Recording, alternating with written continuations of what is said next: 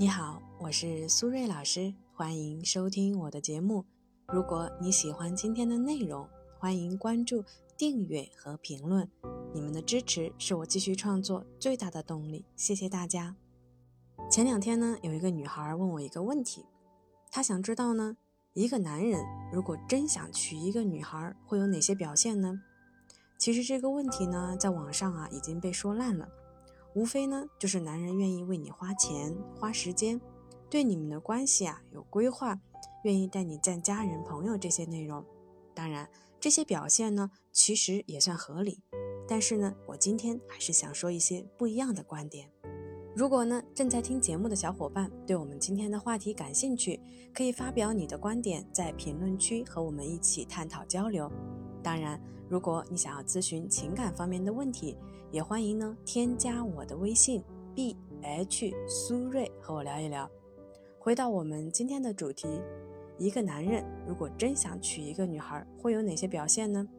我觉得呀，我们还是要抛开表象看本质。真正想和你结婚的人呢，应该具备以下四个表现：第一，不会急于求成。简单来说啊，想看一个男人是不是真心想要娶你，不是听他嘴巴上说多爱你。多想和你马上结婚，而是要看这个人是不是一个有责任心的人。这里说的责任心呢，指的是他是一个对自己的语言和行为负责任的人。所以呢，他不会刚认识你几天呢，就说他喜欢你，认定你，非你不娶了。相反呢，他会需要时间去思考，除了对你的好感以外，你们彼此的性格是否匹配，更需要呢。高质量的相处时间来发现彼此的需求和差异，而且呢，他也一定是有耐心的，因为他会害怕，如果他太着急了，可能会吓到你，那么你们之间很可能啊还没有开始就结束了，就好像创业一样，谁都想要赚钱，但是在创业之前，我们需要收集足够的信息，做出长远的规划，然后再去实施。而不是呢，看到别人赚钱的项目啊，自己就什么都不想，把资金呢砸进去，这样的操作啊，大概率是会一败涂地的。第二，主动暴露自己的软肋。我们每个人呢都有自己的秘密和软肋，这些秘密和软肋呢，很可能是连自己最亲的家人也不知道的。而一个人愿意主动把自己最脆弱的一面告诉别人。就意味着对方啊拥有了可以伤害他的武器和随时可以离开他的理由，所以当一个男人愿意把他的秘密和软肋告诉你，那说明在他的心里你一定是独一无二的存在。第三，有坚定的态度，坚定的态度呢，代表他不会轻易的受他人的影响和干预。举个例子。